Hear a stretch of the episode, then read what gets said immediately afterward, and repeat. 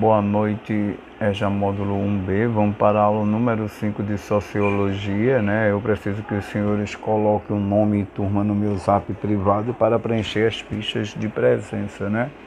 Que até agora está muito baixa essas presenças. Eu quero saber quem que está recebendo esse material. A aula de número 5 de Sociologia do mês de julho. O assunto é o papel da educação na transmissão da cultura. Qual é o papel da educação?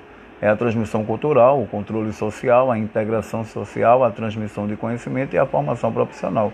E se dá, o conjunto final é a social, socialização. Então, o antropólogo Clyde Kluckholm observa em antropologia um espelho para um homem que a cultura é a vida total de um povo ou a herança social que um indivíduo recebe de seu grupo, ou pode ser considerada a parte do ambiente que o próprio homem criou. Por sua vez, Bronislaw Malinowski, outro antropólogo, ensina que a cultura compreende artefatos bem processos, é, artefatos bem processos técnicos, ideias, hábitos e valores herdados. A aquisição e a perpetuação da cultura, portanto, é um processo social resultante da aprendizagem. Cada sociedade transmite às novas gerações o patrimônio cultural que recebeu de seus antepassados, por exemplo, né? Por isso, a cultura é também chamada de herança social. Nas sociedades em que não há escola, né, a transmissão da cultura se dá por intermédio da família ou da convivência com um grupo adulto. Nesse caso, diz que a educação é informal ou assistemática. Quando ela é sistemática, né? Quando há escolas, estas se encarregam de completar a transmissão da cultura iniciada na família e em outros grupos sociais. Nesse caso, a educação é formal e sistemática, isto é, obedece a uma organização previamente planejada.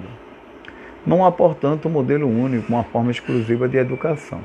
A Carta dos Indígenas Norte-Americanos ao governo da Virgínia revela que a cultura de uma sociedade é transmitida de geração né, a geração, principalmente pelos adultos.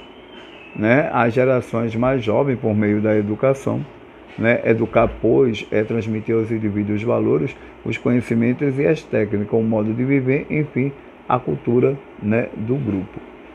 Então, aí vocês veem a importância né, é, da, da questão do papel da educação na transmissão da cultura, o que gera não só a transmissão cultural, o controle social, a integração social entre os grupos, a transmissão de conhecimento né, e possivelmente a formação profissional e tudo isso gera o fenômeno de socialização.